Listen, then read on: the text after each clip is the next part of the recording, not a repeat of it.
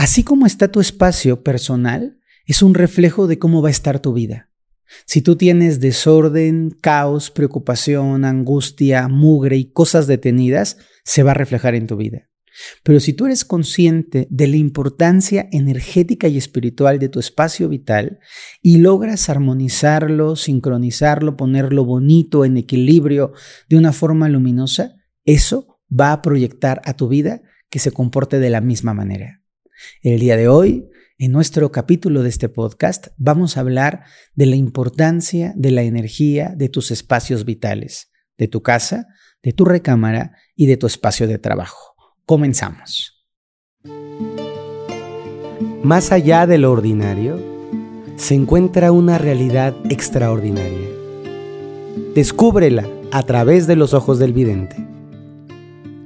Querida comunidad, qué gusto me da como siempre saludarlos a todos y a todas.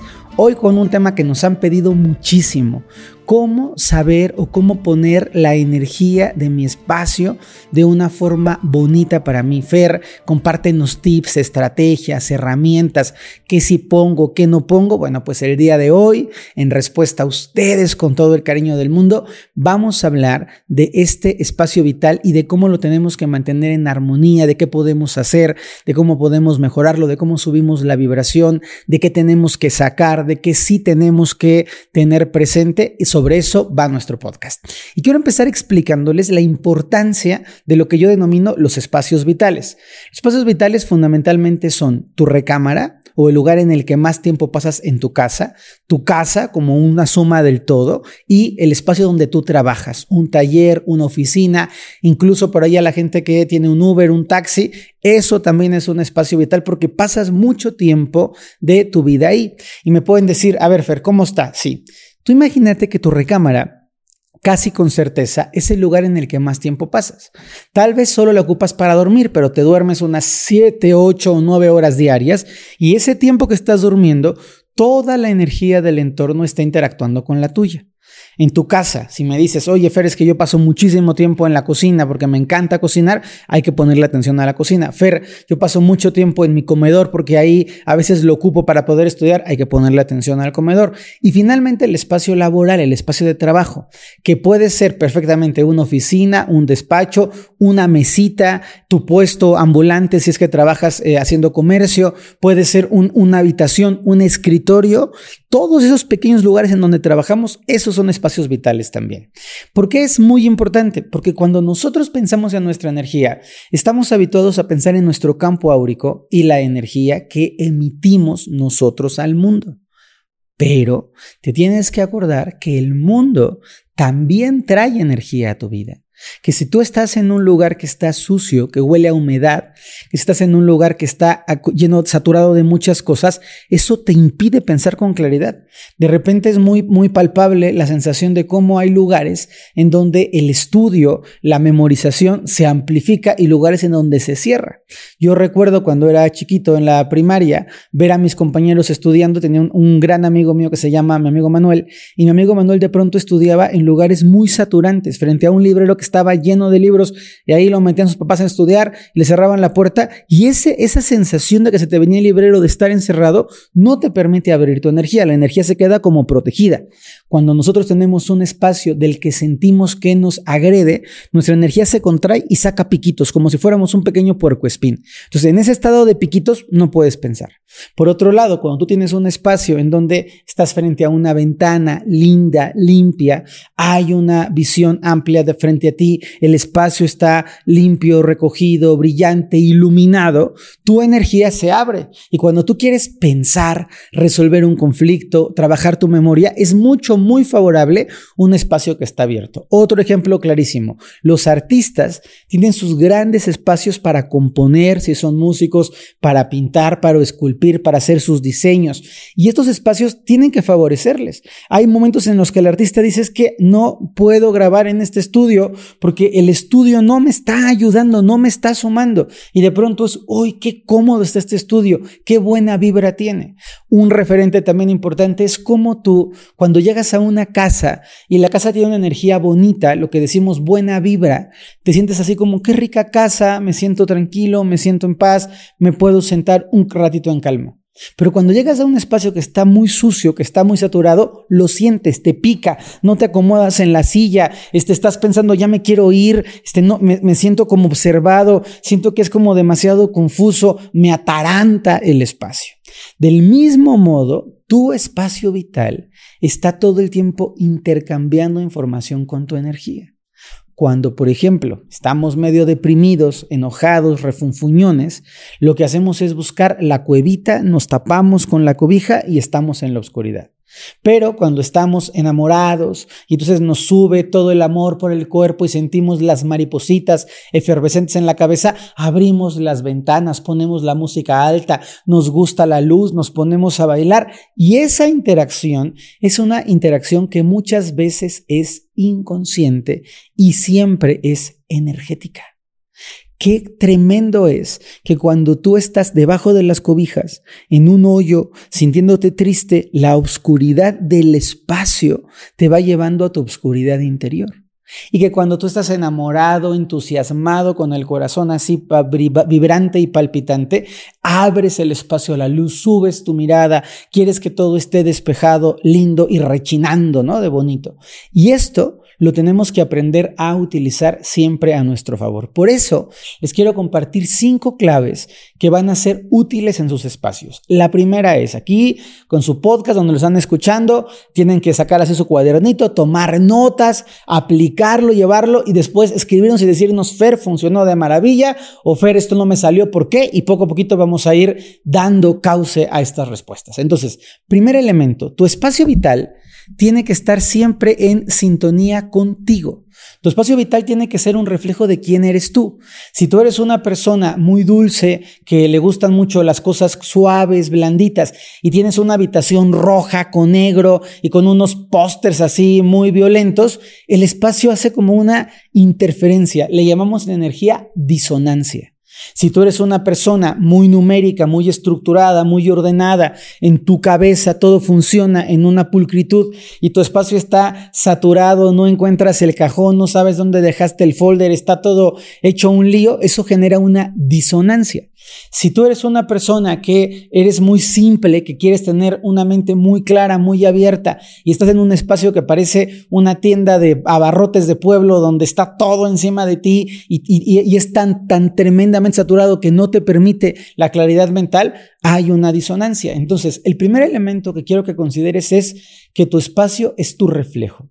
Si tú eres una persona que le gusta la espiritualidad, tu espacio tiene que tener ese pequeño mandalita, tiene que, tener ese pequeño toquecito, esa velita. Si tú eres una persona a la que le gusta el orden interior, la limpieza interior, tu espacio tiene que ser limpio y ordenado. Si tú eres una persona que disfrutas este, muchísimo de la vida, tu espacio tiene que reflejar esa vitalidad. Es importante que el espacio sea coherente. Por eso, cuando hablamos de la habitación o de la oficina y compartimos la oficina o compartimos la habitación, tenemos que permitir que haya un balance entre lo que resuena conmigo y lo que resuena con la persona de al lado. Por ejemplo, en una habitación, en un matrimonio, es muy importante que haya cosas que tengan un sentido simbólico para una parte de la pareja, pero también para la otra. Porque si no parece que es la recámara de uno y el otro es como el invitado a su a la recámara personal, ¿no? En el tiempo en el que yo viví este soltero, un tiempo muy muy bonito que me la pasé en la vida soltero, tenía una recámara que era solamente mía y toda la habitación era muy resonante conmigo, frente a mi cama tenía una pared padrísima que había pintado como pizarrón de, de plumones y en el frente de mi cama tenía mis afirmaciones, mis decretos, tenía frases, hacía dibujos, era como súper importante esa pared para mí. Pero luego decido unirme a una persona y pues entonces tengo que considerar, y ya no se trata solo de mí, sino cómo balanceamos nuestras energías, tanto en lo interior como en el reflejo del espacio. Entonces, el primer punto es tu espacio tiene que ser coherente con quien tú eres y cumplir con la función que tiene. Si a mí me dices, oye Fer, resulta que yo soy una persona, soy un, ¿qué les voy a poner? Una mala de, de, película de Disney, si soy una bruja de Disney, mi espacio tiene que parecer el castillo de la bruja mala. Si yo soy una bruja mala y vivo en la casa de galletita, pues entonces hay una disonancia ahí que no hace muy bien. Pero si yo soy una princesa, pues vivo en mi castillo y si yo soy un herrero, pues tengo cerca de mí mi fragua. Es muy importante que lo podamos entender. Segundo punto muy importante.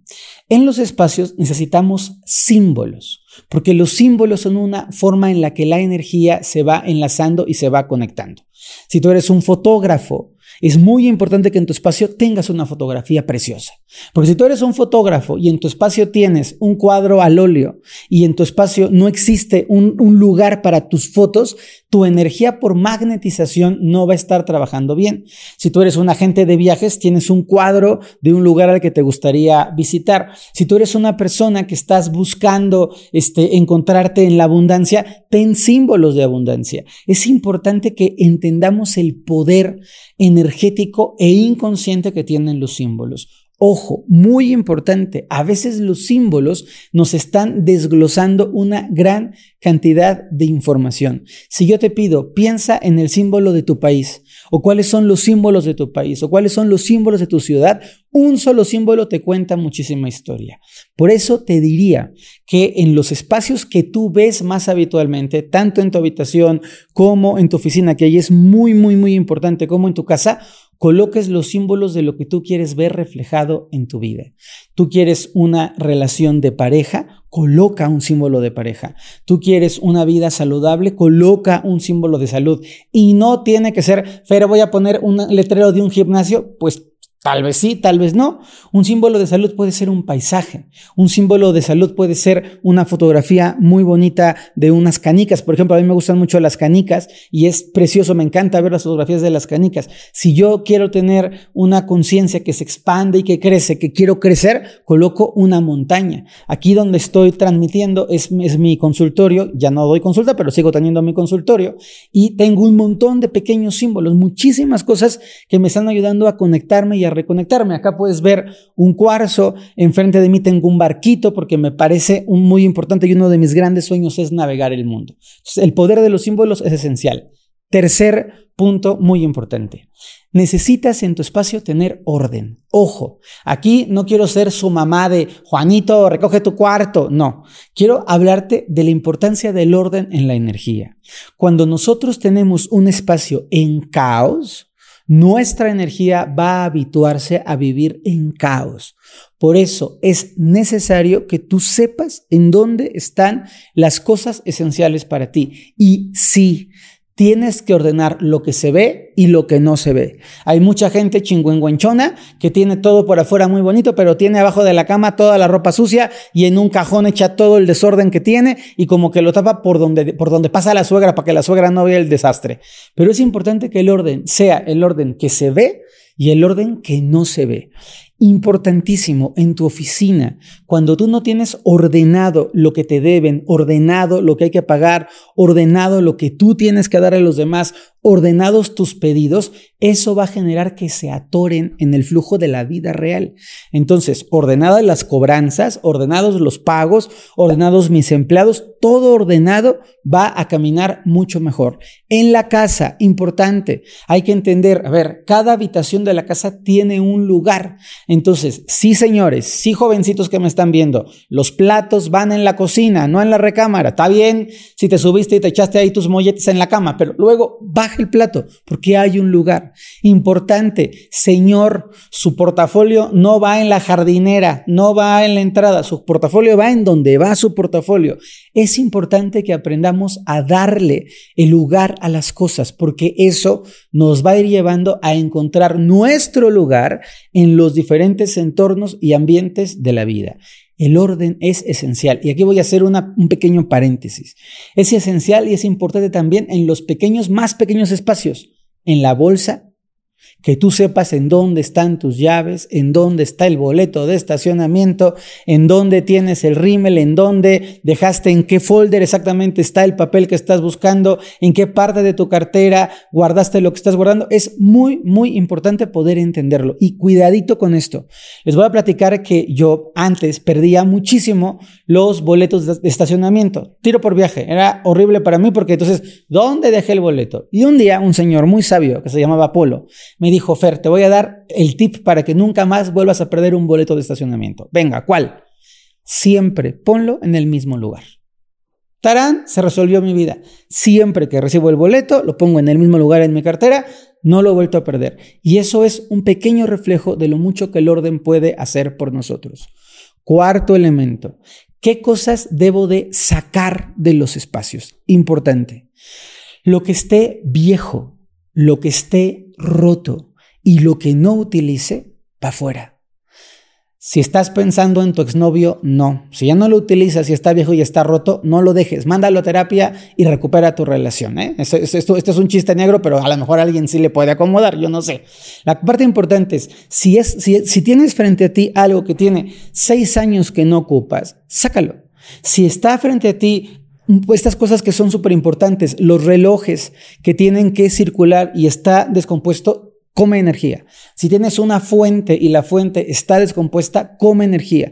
Si tienes una computadora, una licuadora, estas, eh, eh, señoras que yo sé que a mí no me ven, pero a lo mejor tú conoces a la prima de una amiga, de una vecina, de la comadre de tu tía Antonieta, que guarda la licuadora de 1973 junto al tostador del 65, pero el hornito que ya no sirve porque le va a cambiar la bujía, o estos señores acumuladores de, esta es la turbina del coche 42 que tenía de mi Monte Carlo del 60 y ahí están acumulando cosas, eso atrapa energía, estanca energía, limita energía. Importantísimo, los vidrios rotos hay que sacarlos. No debe de haber ni espejos rotos, ni ventanas rotas, ni vidrios rotos. Importante también, son notas muy puntuales, ¿eh? Hay que tener siempre las puertas de la casa y las ventanas de la casa en perfecto funcionamiento. Las puertas tienen que abrir con libertad. Si cuando tú estás con tu puerta de la entrada estás luchando, esa puerta de la entrada está simbolizando la entrada de tu abundancia, está simbolizando la entrada de tus proyectos, está simbolizando la entrada de la energía a tu casa. Entonces, mucho cuidado. Lámparas que tienen cinco focos y dos prenden y uno más o menos no y el otro ya está roto, hay que renovar.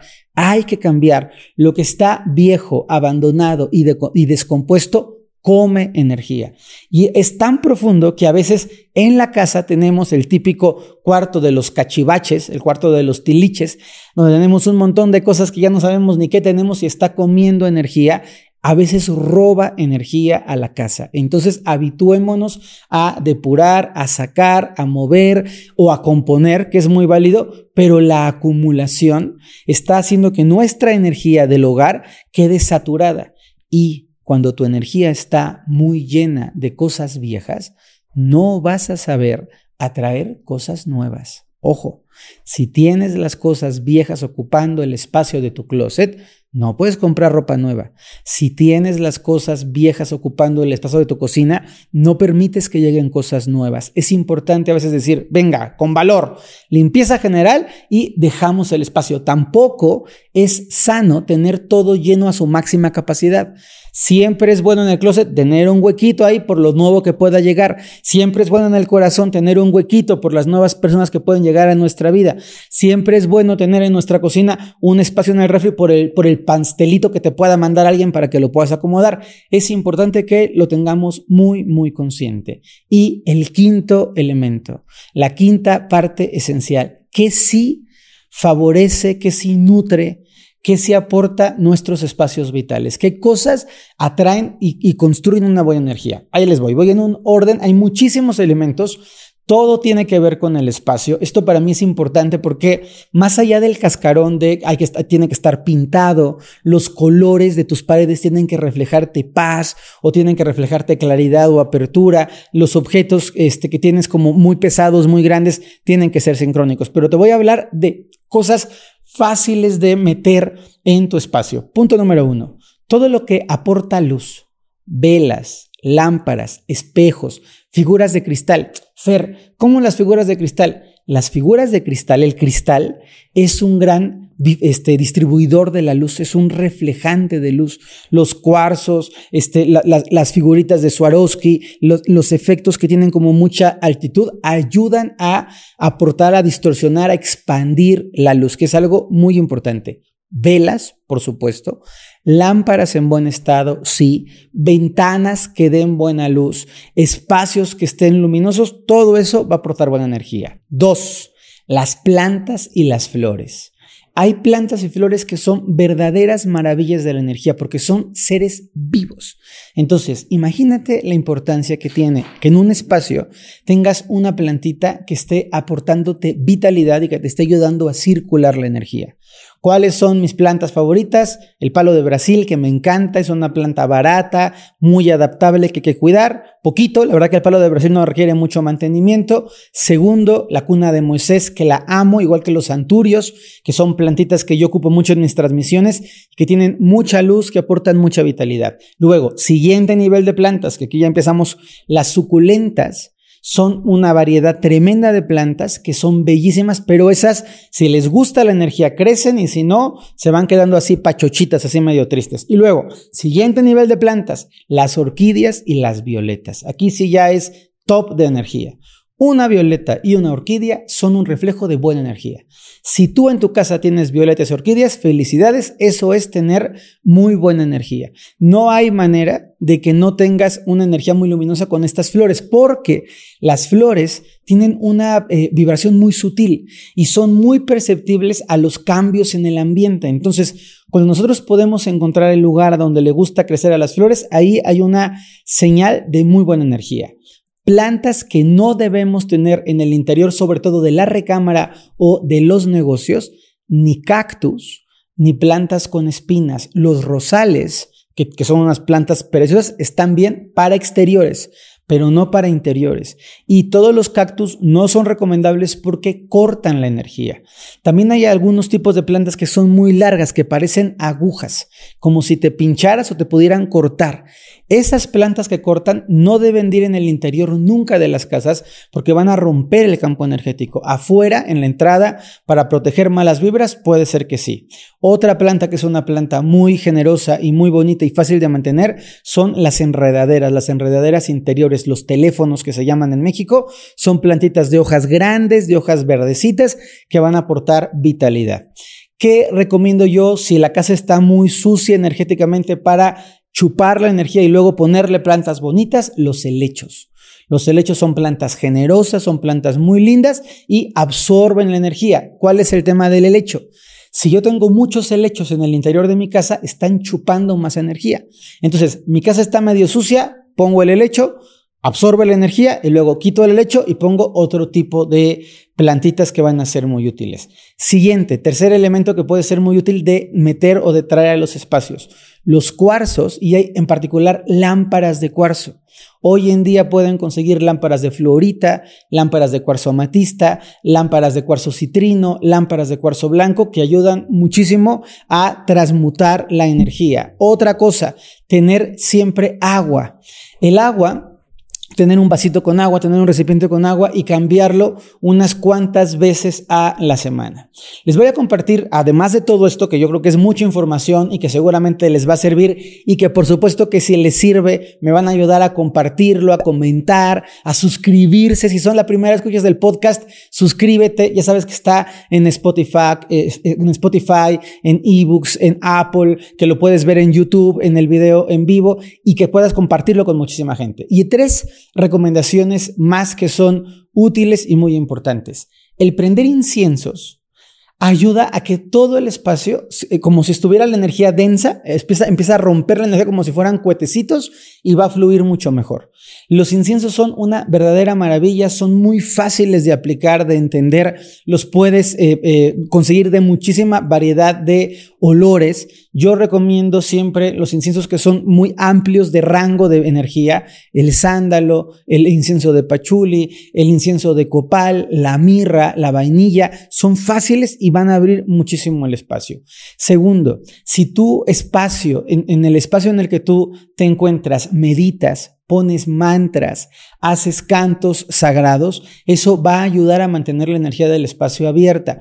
En los negocios es muy importante que sepas que después de una junta de chamba, después de una negociación difícil o de un problema, hay que limpiar. Prende tu, incienso, prende tu velita. Te van a ver un poco raro, pero ¿qué importa? Si la energía va a volver a su cauce bonito y va a volver a su cauce genérico, no tienes ningún problema ni de qué preocuparte. Y tercero, Revisa mucho el tipo de gente que invitas a entrar en tus espacios. Que cuando tú recibes a alguien sea una persona con buena intención, con buen corazón, con buena alma, con buen fondo, para que tu espacio mantenga esta vibración elevada.